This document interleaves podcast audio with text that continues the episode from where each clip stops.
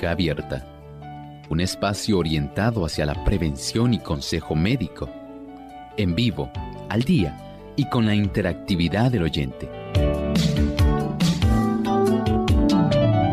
Clínica Abierta, poniendo al doctor a su alcance para un diálogo claro y honesto, porque nos importa su bienestar y salud.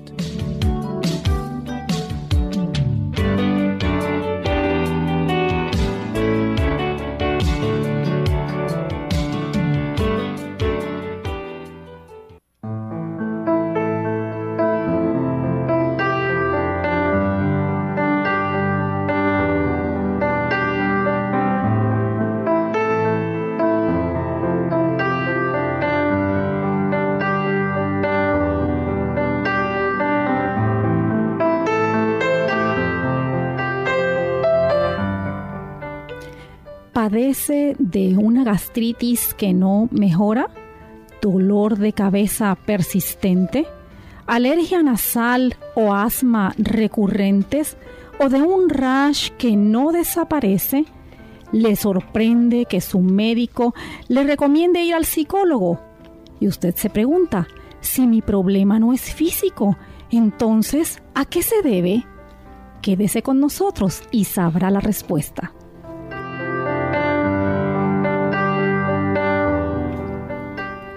Bienvenidos amigos a Clínica Abierta, de vuelta con ustedes en esta edición donde hoy podemos contar con nuestra invitada, la doctora Esther García, que va a estar compartiendo durante esta hora con cada uno de nosotros y esperando que ustedes disfruten del programa que tenemos preparado en el día de hoy. Nuestro tema hoy va a ser las enfermedades psicosomáticas. ¿De qué se trata? Pues ya en breve vamos a estar conversando con ustedes y con la doctora acerca de esto, pero quiero presentar de inmediato los que me acompañan aquí en la mesa en el programa hoy. Y tenemos, como siempre, la participación del doctor Emos Rodríguez. ¿Cómo está, doctor? Muy bien, gracias a Dios, Lorraine. Un saludo cordial a todos nuestros amigos de Clínica Abierta. Nos complace el saber que ustedes están con nosotros en esta edición, una jornada muy especial.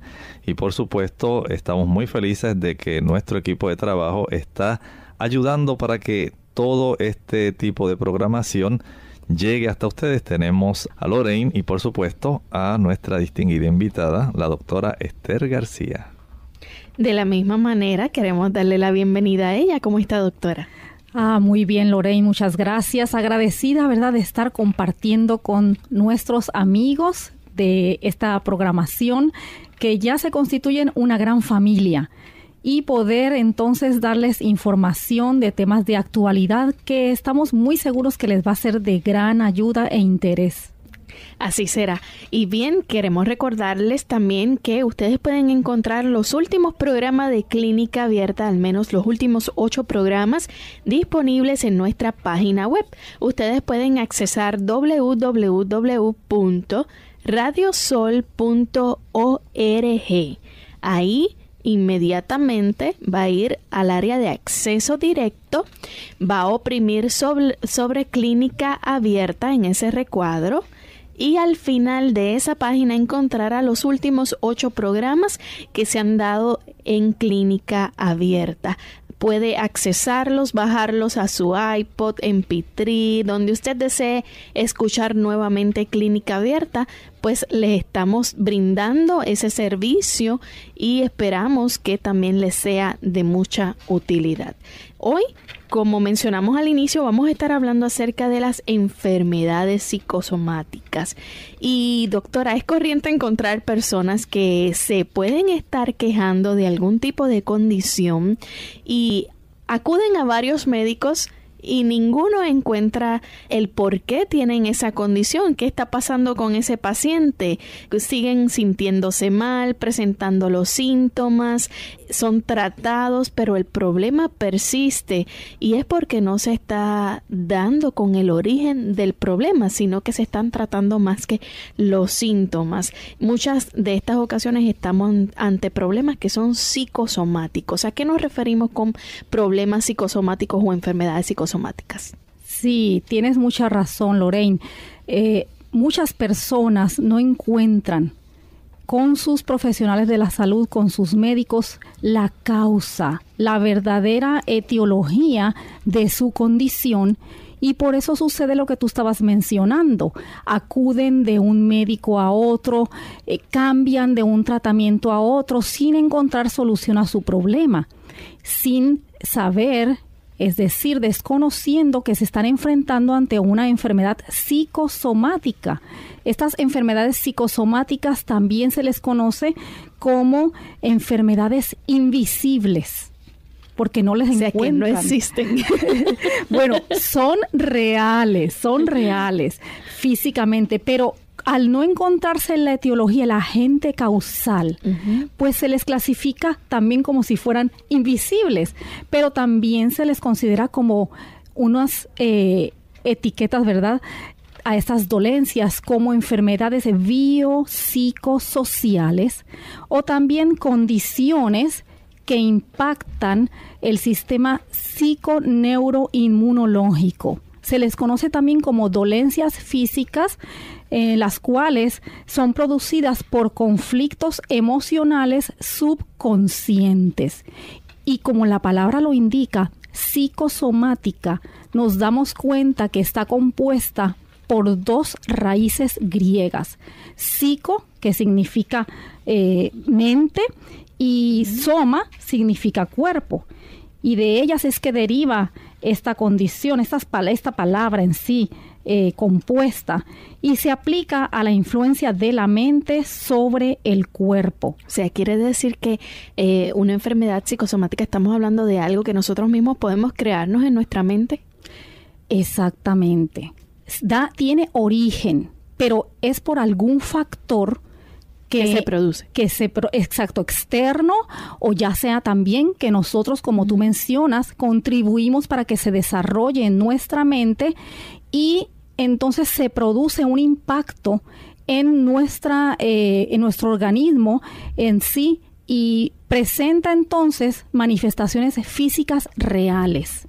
Así que es una dolencia que es real, y es producida total o parcialmente por conflictos emocionales que muchas veces las personas no se dan cuenta porque están en el subconsciente o cualquier otro factor de tipo psicológico. A veces la causa es multifactorial. Por ejemplo, vamos a pensar en una persona que ya eh, tiene varios componentes en su condición, por ejemplo, biológicos, porque ya trae genéticamente una tendencia a desarrollar una condición, supongamos diabetes, que sí requiere de la administración de insulina desde muy temprana edad. Ustedes se imaginan una persona desde muy temprana edad estarse inyectando diariamente, eh, varias veces al día. Llega entonces esta persona en algún momento dado a presentar alteración en su sistema emocional provocándole muchas veces depresión, porque él ve que las demás personas, la mayoría, no requieren de este tipo de conducta para mantenerse saludable. Entonces ya ahí entra un factor psicológico. Primero empieza un factor biológico, que ya es una tendencia genética, se combina con un factor psicológico que le está causando depresión y en medio de todo esto, si esta persona en algún momento dado sufre, por ejemplo, de algún desengaño, alguna eh, pérdida, eh, por alguna persona, ¿verdad? Eh, ligada o relacionada sentimentalmente o alguna pérdida de algún familiar, pues ya se está integrando otro factor de estrés social. Y ahí es que entonces se denomina esta condición biopsicosocial. Si nos damos cuenta, intervienen múltiples factores. Y es que realmente, como tú estabas mencionando, a veces se pasa por alto y solamente se trata de enfrentar y controlar los síntomas meramente de una persona. Pero Dios no nos hizo solamente entes físicos. Dios nos creó unas personas completas en las cuales estamos constituidos por tres dimensiones, la física, ciertamente la mental, la espiritual también, la cual está integrada también nuestro aspecto eh, social ¿verdad? Y psicológico.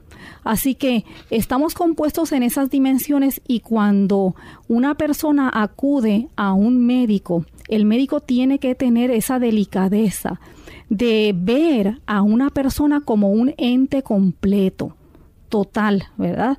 Así que todavía hoy en día no se comprende a cabalidad cómo las emociones pueden alterar las funciones de los órganos hasta el grado de dar manifestaciones físicas, pero indudablemente sí que lo hacen, es obvio cómo las emociones afectan nuestro sistema nervioso autónomo y por ende las personas empiezan a tener manifestaciones de trastornos en su frecuencia cardíaca, aumenta su sudoración, eh, trastornos digestivos, sienten como sus movimientos y peristálticos intestinales se alteran. Así que hay que diferenciarlo de otras condiciones, por ejemplo, el hipocondríaco. Una persona, ¿verdad?, eh, que se está quejando mucho. ¿Cuántas veces no expresamos, ay, tú ya estás hipocondríaco? ¿verdad? Pero hipocondríaco no es una condición que padece una persona eh, de psicosomático, no. El hipocondríaco, él sí eh, se imagina que está enfermo, pero no en realidad tiene una enfermedad. El hipocondríaco se preocupa mucho por el funcionamiento de su cuerpo y cualquier detallito que a veces quizás sea normal, ya lo está mal interpretando como una condición patológica. Disculpe, doctora, estas eran las personas que todo lo que tienen los demás ellos también lo tienen. Exactamente, como por ejemplo un estudiante de, medicina. por todas las enfermedades. Sí, un estudiante de medicina que está, eh, ¿verdad?, recibiendo diferentes eh, clases y de momento empiezan a presentar, no, pues un paciente hipotiroideo es un paciente que eh, va a empezar a, aumentar de peso, va a tener sensibilidad al frío, se le va a caer su cabello, problemas de somnolencia durante el día y empieza a tener ciertos síntomas, ay, ya soy hipotiroideo y cuando entran, por ejemplo, a una clase de psiquiatría y empiezan, ¿verdad?, a este, presentar las características de una persona bipolar, de una persona esquizofrénica, y allí pues eh, dicen, no, yo estaré así, teniendo la misma condición, desarrollándola, ¿verdad? Esos son las personas hipocondríacas que exageran algún evento en su vida y lo malinterpretan y conciben que sí están presentando cierta enfermedad, pero no lo es así. Las enfermedades psicosomáticas son muy frecuentes y casi el 12% de la población europea sufre estas molestias y se considera que una cuarta parte de las personas que acuden al médico de atención primaria presentan este tipo de enfermedades. Cuando regresemos de la pausa, vamos a continuar hablando con la doctora Esther García que nos visita en el día de hoy sobre las enfermedades invisibles. La china es una de las frutas con mayor poder curativo. Es rica en sales minerales, en vitaminas especialmente la C, y ayuda a resistir la fatiga y las infecciones. Además favorece la fijación del calcio, promueve una buena digestión, fortalece los capilares y el sistema inmunitario, reduce el nivel de colesterol en la sangre y ayuda a dormir mejor gracias a su aporte de vitamina B. También resalta su función depurativa, ya que su fibra regula el funcionamiento del intestino y su potasio normaliza la presión arterial. Sin duda, ya sea en jugo o como fruta, no debe faltar en tu nevera.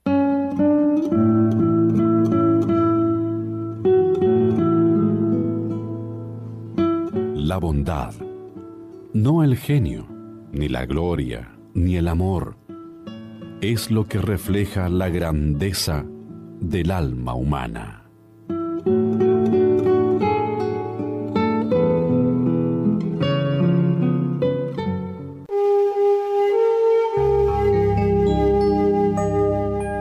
soy un niño, necesito sentirme querido para poder crecer sano. Necesito tocar para descubrir. Necesito independencia, pero también límites. Necesito oportunidades para adquirir confianza. Necesito estímulos. Necesito soñar Necesito ser yo sin comparaciones. Necesito tu ejemplo para imitar. Necesito que dialoguemos con sinceridad. Necesito una familia que me contenga, aun cuando crezca. Necesito que me cuenten cuentos. Necesito jugar para aprender. Pero sobre todo, necesito tiempo, mucho amor y toda la comprensión. Solo así seré un niño feliz ahora y un adulto maduro y responsable mañana.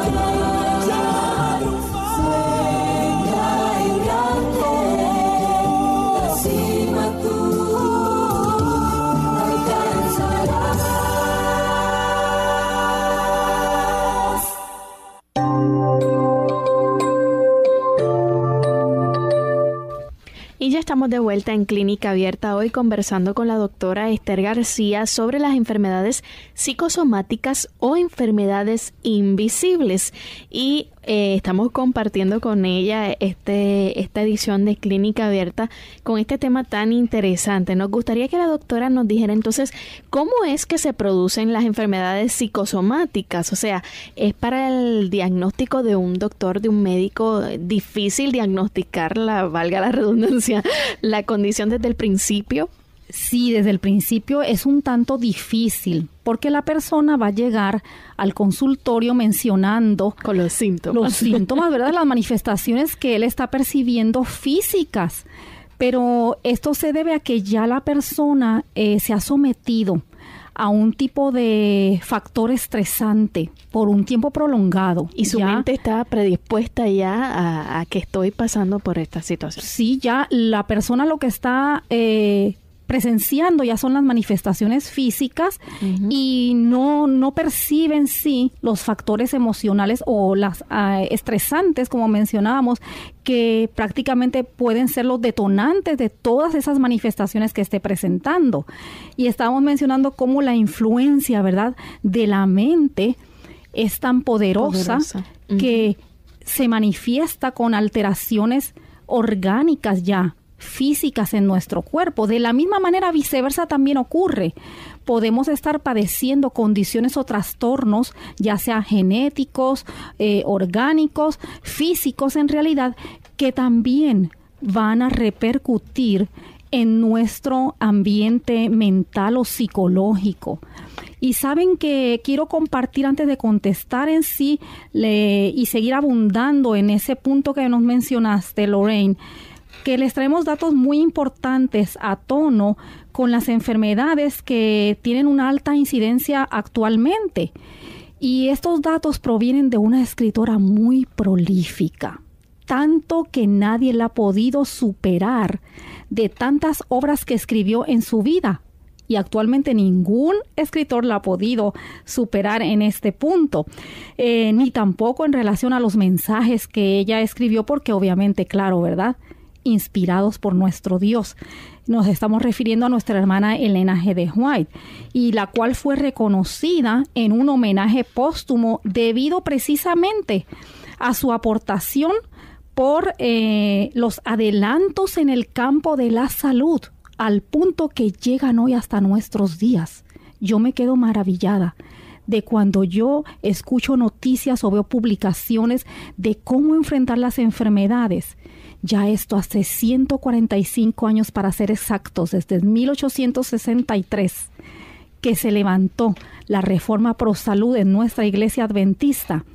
Ya estos establecimientos eh, y eh, consejos médicos estaban dados desde ese tiempo. Y escuchen esto, cómo la mente afecta al cuerpo.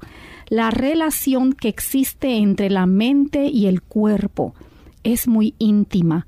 Cada uno está afectado, perdón, cuando uno está afectado, el otro simpatiza. La condición de la mente afecta la salud del sistema físico. Nueve de cada diez enfermedades se originan en la mente. ¿Escucharon esa declaración? Nueve de cada diez enfermedades se originan en la mente. Así que esto nos está hablando directamente a nosotros como médicos, a los profesionales de la salud, que cuando nos enfrentamos ante situaciones eh, de condiciones de nuestros pacientes, tenemos que pensar que el 90% de las condiciones que están presentando, ¿dónde es que tienen su origen, Lorraine? En la mente. En la mente.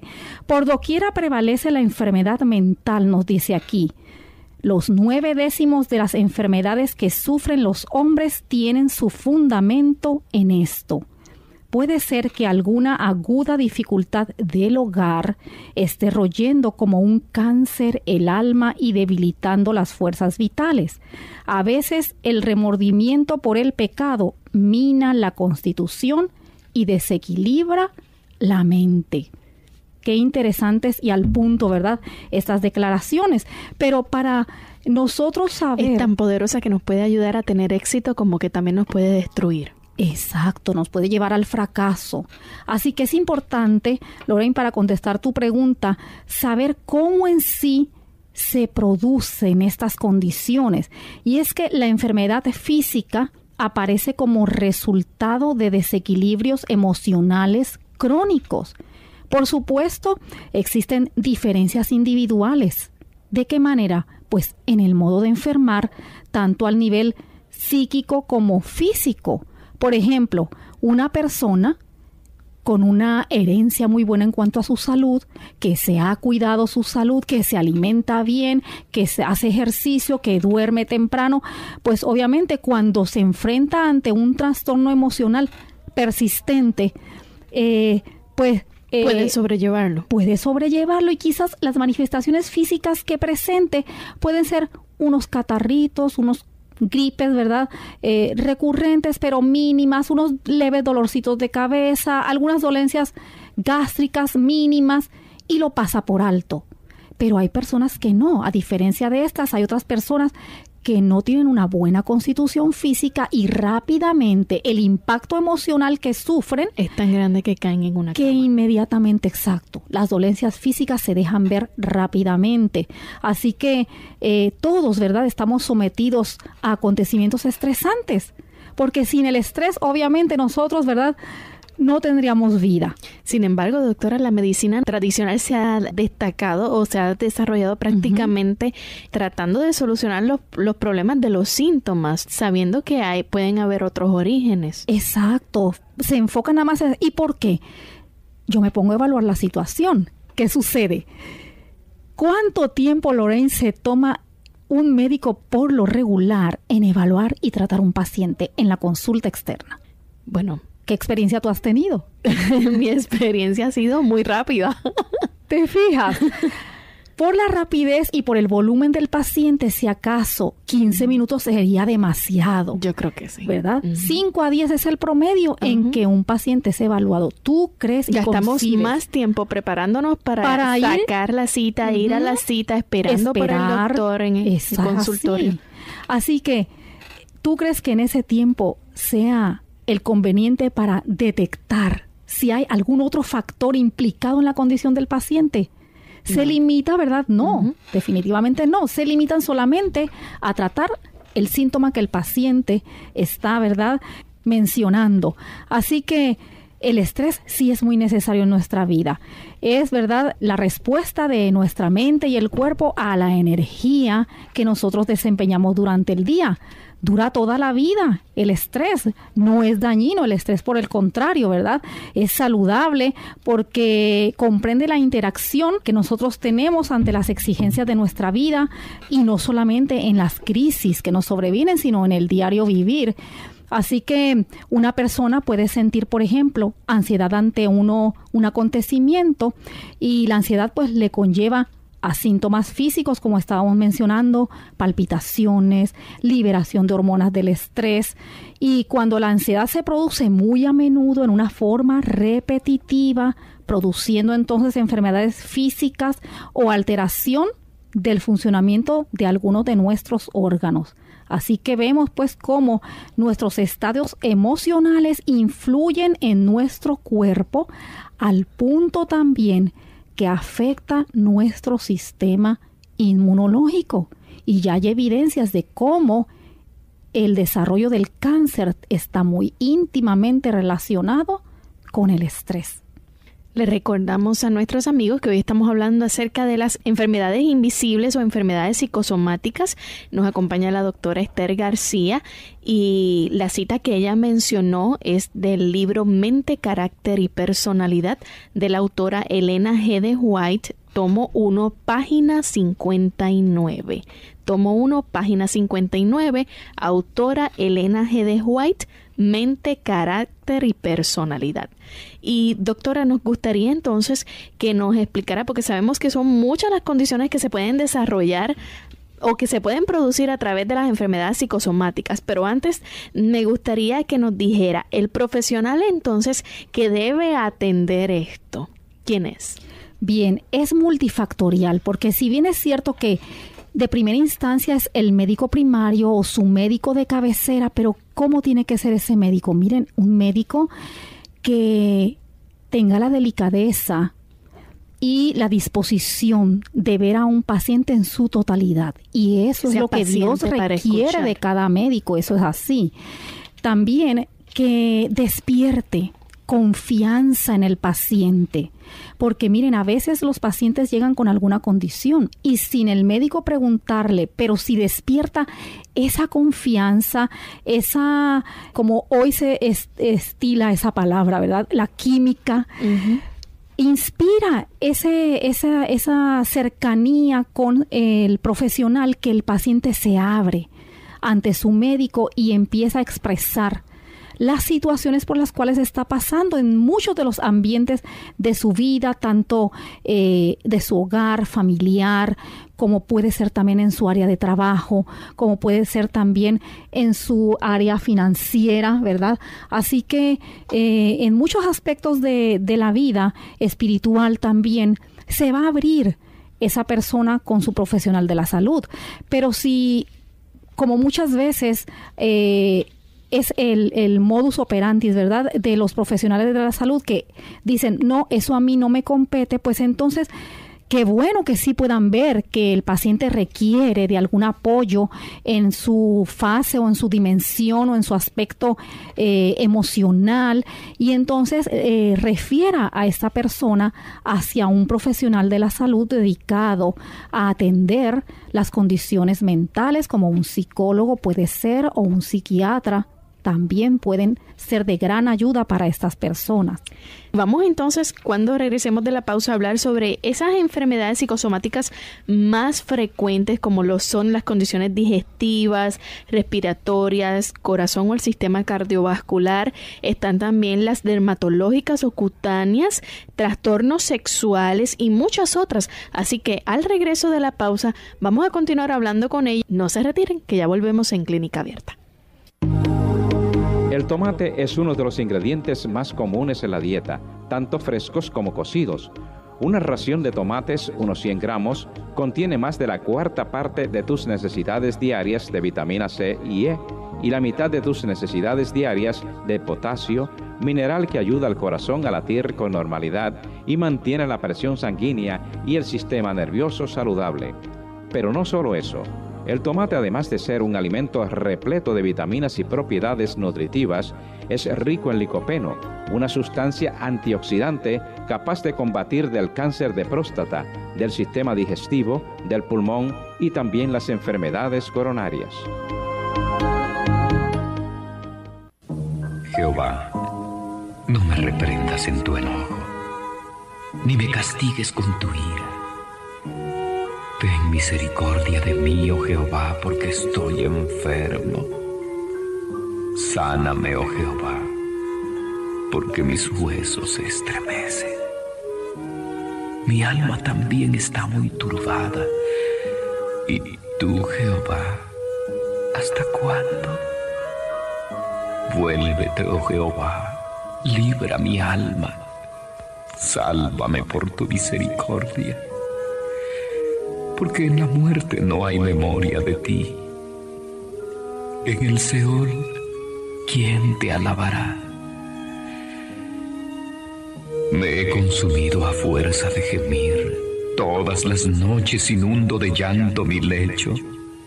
Riego mi cama con mis lágrimas. Mis ojos están gastados de sufrir se han envejecido a causa de todos mis angustiadores. Apartaos de mí todos los hacedores de iniquidad, porque Jehová ha oído la voz de mi lloro, Jehová ha oído mis ruegos, ha recibido Jehová mi oración. Se avergonzarán y se turbarán mucho todos mis enemigos se volverán y serán avergonzados de repente.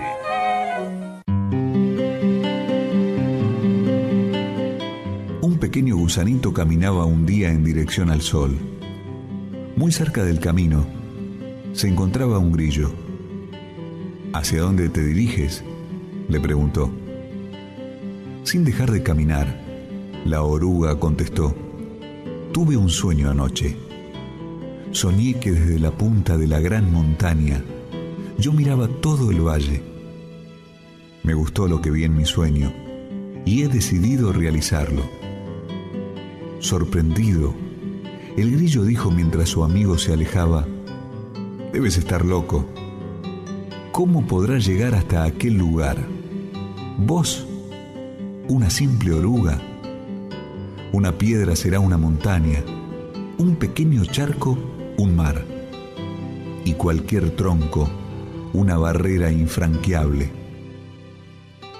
Pero el gusanito ya estaba lejos y no lo escuchó. Sus diminutos pies no dejaban de moverse. De pronto se oyó la voz de un escarabajo. ¿Hacia dónde te diriges con tanto empeño? Sudando ya el gusanito, le dijo jadeante, tuve un sueño y deseo realizarlo. Subir a esa montaña y desde allí contemplar todo nuestro mundo. El escarabajo no pudo soportar la risa. Soltó la carcajada y luego dijo, ni yo, con patas tan grandes, intentaría una empresa tan ambiciosa. Él se quedó en el suelo tumbado de la risa mientras la oruga continuó su camino, habiendo avanzado ya unos cuantos centímetros. Del mismo modo, la araña, el topo, la rana y la flor aconsejaron a nuestro amigo a desistir. No lo lograrás jamás, le dijeron. Pero en su interior había un impulso que la obligaba a seguir. Ya agotada, sin fuerzas y a punto de morir, decidió parar a descansar y construir, con su último esfuerzo, un lugar donde pernoctar. Estaré mejor, fue lo último que dijo, y murió. Todos los animales del valle, por días, fueron a mirar sus restos. Ahí estaba el animal más loco del pueblo había construido como su tumba un monumento a la insensatez. Ahí estaba un duro refugio digno de uno que murió por querer realizar un sueño irrealizable. Una mañana, en la que el sol brillaba de una manera especial, todos los animales se congregaron en torno a aquello que se había convertido en una advertencia para los atrevidos. De pronto, quedaron atónitos. Aquella concha dura comenzó a quebrarse y con asombro vieron unos ojos y una antena que no podía ser la de la oruga que creían muerta. Poco a poco, como para darles tiempo de reponerse del impacto, fueron saliendo las hermosas alas arcoíris de aquel impresionante ser que tenían frente a ellos, una mariposa. No hubo nada que decir. Todos sabían lo que haría. Se iría volando hasta la gran montaña y realizaría un sueño. El sueño por el que había vivido, por el que había muerto y por el que había vuelto a vivir. Todos se habían equivocado. Dios nos ha creado para realizar un sueño. Vivamos por él. Intentemos alcanzarlo. Pongamos la vida en ello. Y si nos damos cuenta que no podemos, quizás necesitemos hacer un alto en el camino y experimentar un cambio radical en nuestras vidas. Y entonces, con otro aspecto, con otras posibilidades y con esfuerzo, lo lograremos. El éxito en la vida no se mide por lo que has logrado, sino por los obstáculos que has tenido que enfrentar en el camino.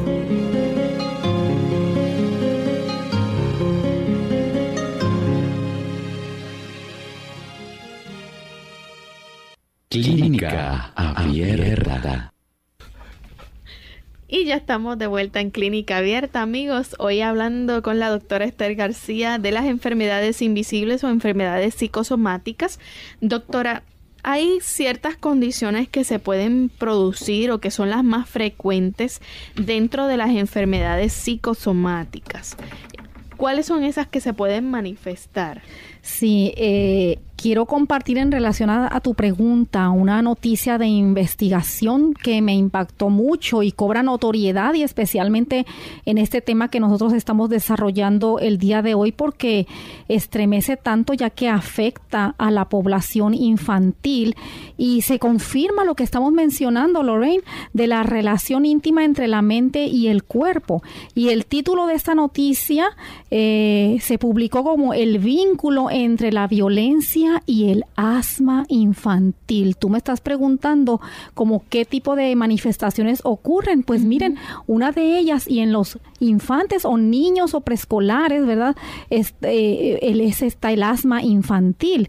Y según esta investigación que ya eh, se había finalizado desde el 2004, pero se publicó precisamente ahora en este mes para el día septiembre 11 del 2008 y nos dice cómo las, los menores asmáticos que viven experiencias de abuso como una golpiza o que alguien toque sus partes íntimas tienen 2.5 más probabilidades de padecer un episodio agudo de la enfermedad, es decir, del asma, en comparación con un niño que vive en un entorno libre de violencia, según el estudio, y se hacen comparaciones con otro tipo de en la calle, en el vecindario o sucesos angustiosos, pero nos dicen que realmente lo que más afecta a estos niños es cuando hay abuso de sus familiares en su hogar o de eh, violencia, ¿verdad?, sexual. Y una de las investigadoras es una psicóloga, Glorisa Canino, y ella expresa que hay una reacción biológica al estrés que aumenta esa posibilidad en el niño. Bien sabemos, ¿verdad?, que el asma es eh, una condición multifactorial. Allí intervienen eh, viruses, alergenos, pólenes, bacterias, eh, cambios en la temperatura, contaminantes ambientales, pero ciertamente este estudio es de impacto porque ya aquí nos está hablando de cómo hay un agente emocional, hay un impacto eh, mental estresante que entonces provoca reacciones biológicas a ese estrés aumentando esa incidencia de episodios graves de asma. Entonces, aparte de eh, esta noticia que nos comparte en este momento sobre el asma, ¿qué otras condiciones las personas pueden observar que puedan ser de origen eh, psicosomática? Sí, y eso es así porque el, asma es una de ellas que está, pudiéramos decir, dentro de la clasificación de las respiratorias. Así como pueden también otras personas ante agentes estresantes desencadenar eh, o padecer de mucha alergia, le dicen ellos, y es secreción nasal continua o una tos constantemente la persona está con una tos que no se le quita, toma antitusígenos, eh, jarabes y esa tos persiste pues eh, hay que evaluar si hay algún factor, ¿verdad?, estresante, algún factor emocional que esté interviniendo en el desarrollo de esa tos, pero también hay mucha, una gama bien amplia y está entre las que encabezan estas condiciones, por ejemplo, dentro de las digestivas. Pacientes que padecen de colon irritable, es decir, presentan episodios de diarrea frecuente y después es lo contrario, eh, presentan periodos de estreñimiento o constipación severa. Pueden estar presentando trastornos de ardor gástrico. Se hacen estudios y reflejan que sí, que hay una eh, mucosa erosiva. Presentan también reflujo gastroesofágico, trastornos de mala digestión con muchos gases eh, y dolor, ¿verdad? Abdominal pero también están manifestaciones eh, relativas al corazón o al sistema cardiovascular.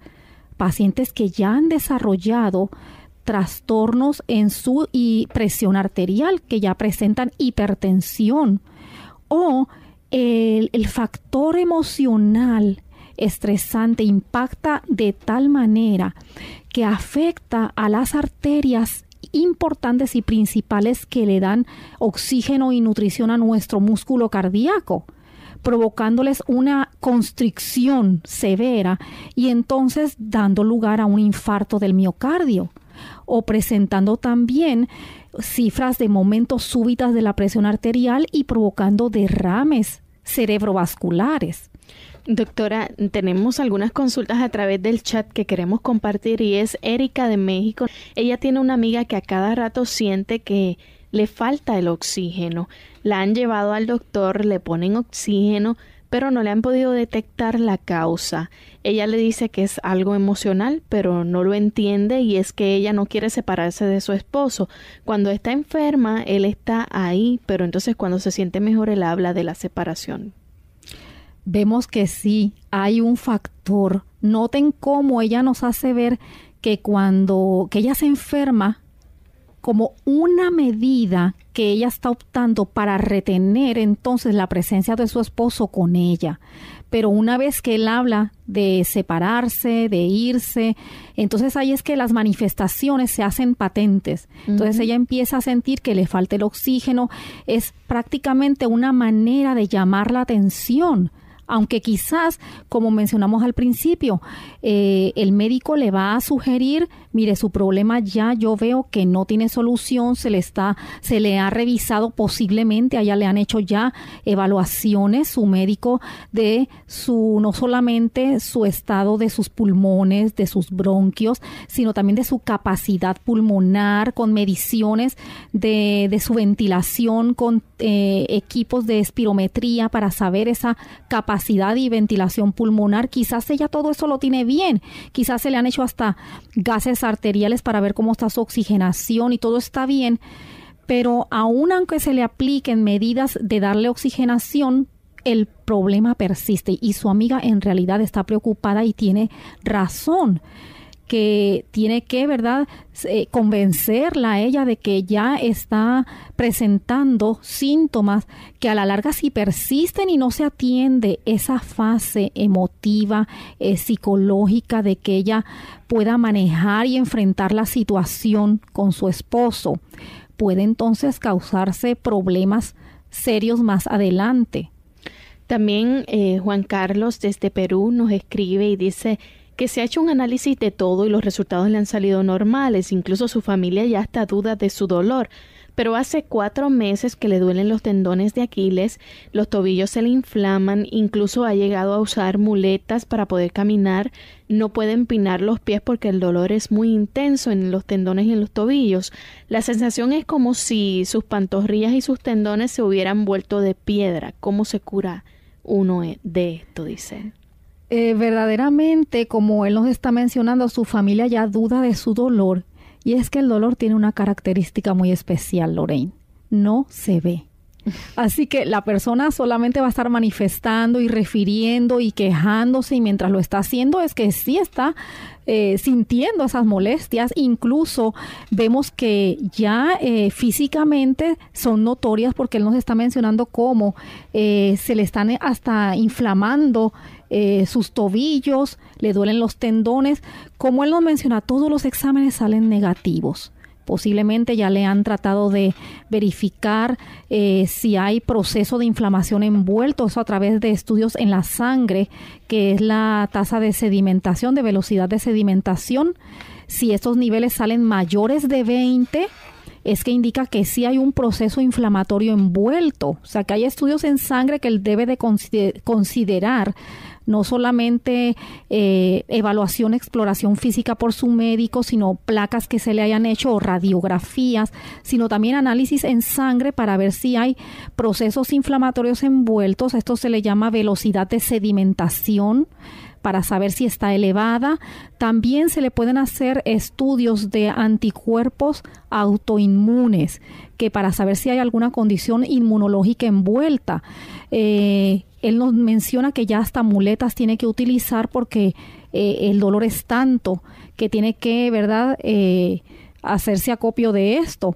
Pero realmente sí puede ser eh, combinado, complejo la causa de su condición.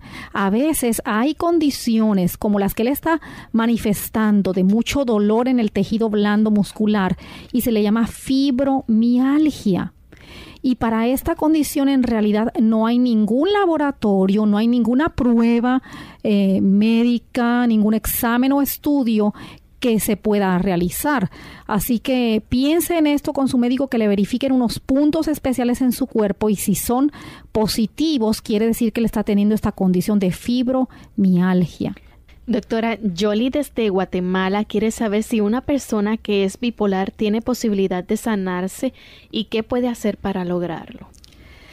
Sí, eh, ya son trastornos, ¿verdad? Eh, mentales serios eh, y no le podemos decir que no tenga esperanza. Siempre la esperanza está, porque aquí ya eh, están implicados trastornos en su química del cerebro, las sustancias que Dios ha puesto allí que secretan nuestras neuronas y muchas veces pues no están en la cantidad y en la calidad de vida y además también hay personas que ya arrastran esto por herencia muchas veces y pues eh, genéticamente eh, hay que trabajar con la situación, pero sí confiando siempre en el Señor. Cuando nosotros depositamos nuestra confianza en el médico divino y con una correcta y adecuada alimentación, aquí hacemos ese énfasis en una sana y equilibrada, balanceada alimentación muy nutritiva con alimentos que sean tal como Dios los hizo cereales que sean de origen integral. Cuando son estos, ocurren esos trastornos nerviosos, mentales, si nosotros no le damos un suplido a nuestro cerebro de un buen aporte de vitaminas del complejo B, que las podemos encontrar en los cereales integrales, entonces vamos a tener un sistema nervioso débil y frágil. Pero si hacemos énfasis en buscar, conseguir alimentos que sean integrales, pan integral, cereales integrales, arroz integral. Todo esto le va a proporcionar cantidades y un suministro adecuado y abundante de vitaminas del complejo B que necesita nuestro sistema nervioso. A ella, eh, a nuestra hermana de Guatemala, le recomendamos también el uso de la levadura de cerveza. Eh, hemos, eh, nos hemos dado cuenta que en Sudamérica se encuentra no en polvo o líquida, pero la consiguen en tabletas. Así que si usted la consigue en tabletas de 3 a 4 tabletas tres veces al día con sus comidas, le va a ser de gran beneficio, al igual que exponerse al aire libre y caminar. No solamente le aumentan las endorfinas, sino que también aumenta en estas personas con trastornos así psiquiátricos la cantidad y concentración de serotonina. Las vitaminas de complejo B, especialmente la B6, es un precursor para que nuestro cuerpo la sintetice, pero si nosotros caminamos al aire libre y al sol, también van a concentrarse de una manera especial esas cantidades de serotonina que nos van a permitir poder interactuar en nuestro ambiente social, emocional, psicológicamente, de una manera beneficiosa. Doctora, como parte de las enfermedades psicosomáticas más frecuentes que se pueden presentar están los trastornos sexuales. ¿Cómo puede el paciente manejar esto?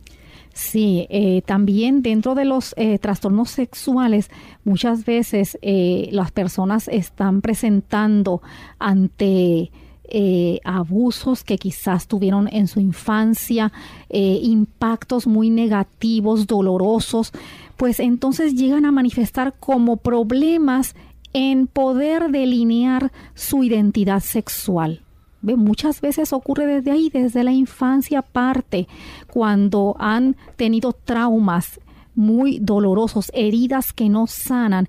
Y ahí entonces eh, hay unas desviaciones en este aspecto sexual o disfunciones sexuales. ¿Cuántas personas no han llamado aquí, eh, verdad? O han escrito a través del email, del correo electrónico, que especialmente varones que están teniendo eyaculación precoz, ¿verdad?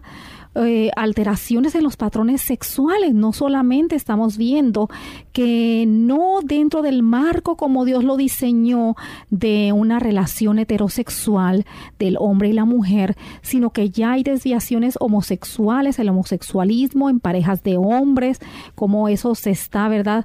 Eh, ya constitucionalizando eh, de mujeres con mujeres, sino también hasta con animales, ¿verdad? Están ocurriendo o ocurren este tipo de desviaciones precisamente se derivan de trastornos que ocurrieron en su vida anteriormente. Aparte de esto, eh, hay otros trastornos que ocurren. Están también aquellas condiciones como lo son las dermatológicas, aquellas personas que tienen un rash constante o un tipo de eczema en la piel que no desaparece ni aunque con la crema más cara que puedan comprar. Y esto es muy común y también hay que ser muy cautos porque hay niñitos, desde, ¿verdad?, eh, adolescentes, adultos, personas mayores, que primero se le empieza a achacar quizás a un eh, factor eh, parasitario, algún parásito, y entonces se trata de dar tratamiento con cremas, como tú mencionaste, para destruir ese parásito que entra en las capas dérmicas de nuestra piel y produce mucho prurito, mucha comezón, mucho picor pero vemos que persiste ese rash, eh, esa, esa dermatitis, ¿verdad? Ese eczema con mucho picor, a veces se, se eh, complica con infecciones por el rascado que la persona está presentando y muchas veces su origen también es eh, psicológico. Vemos, por ejemplo, niñitos cuando se van a enfrentar a la escuela, a veces los padres no saben. que no les da estrés y eso también. Sí, les da. Esa, eso es así. Tenemos este, también otras condiciones que nos gustaría que mencionara, doctora, como enfermedades psicosomáticas.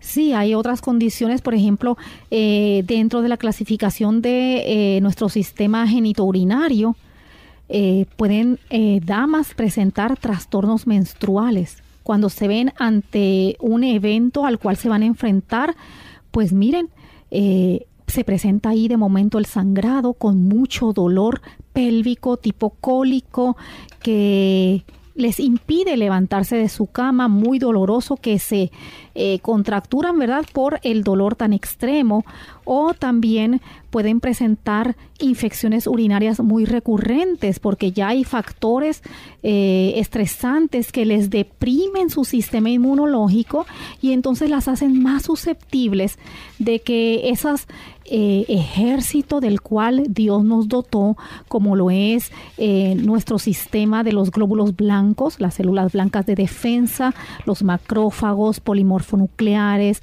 linfocitos, que no solamente van a lidiar contra agentes invasores de virus, bacterias, toxinas, sino también esas células tan especializadas que son las citotóxicas, las células naturales destructoras o asesinas, en inglés killers se les llaman, que combaten eh, trastornos en nuestro material genético que generan entonces células cancerosas, pues se deprime.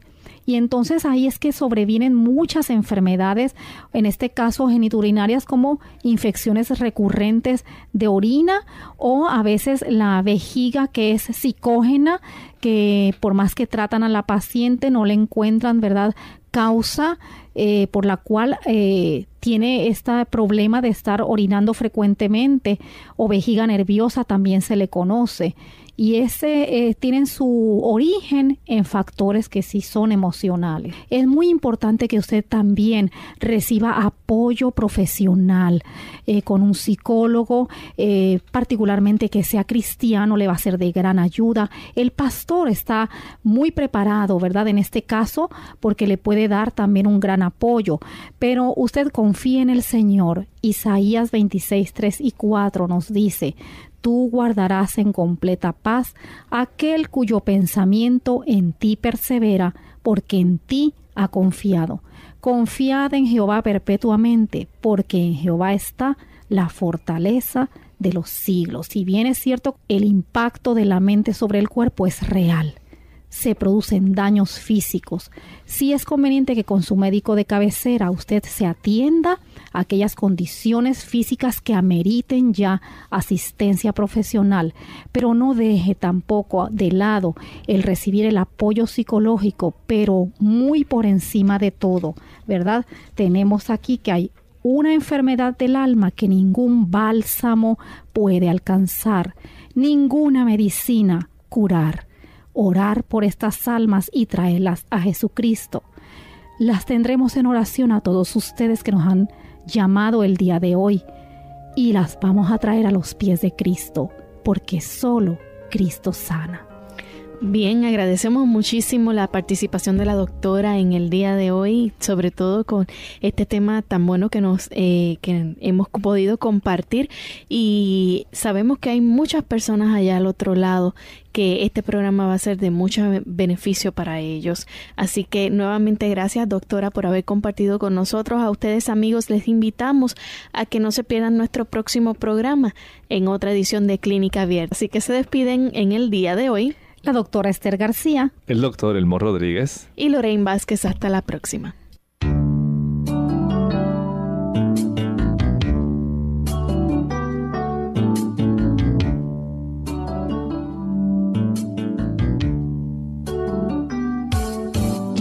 Clínica abierta. No es nuestra intención sustituir el diagnóstico médico. Antes de poner en práctica cualquier consejo brindado, en este programa, usted debe consultar con su médico.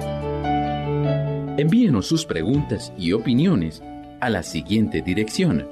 Programa Clínica Abierta.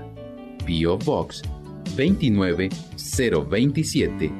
San Juan, Puerto Rico 00929. O bien al correo electrónico clínica abierta arroba radiosol.org. Hasta la próxima.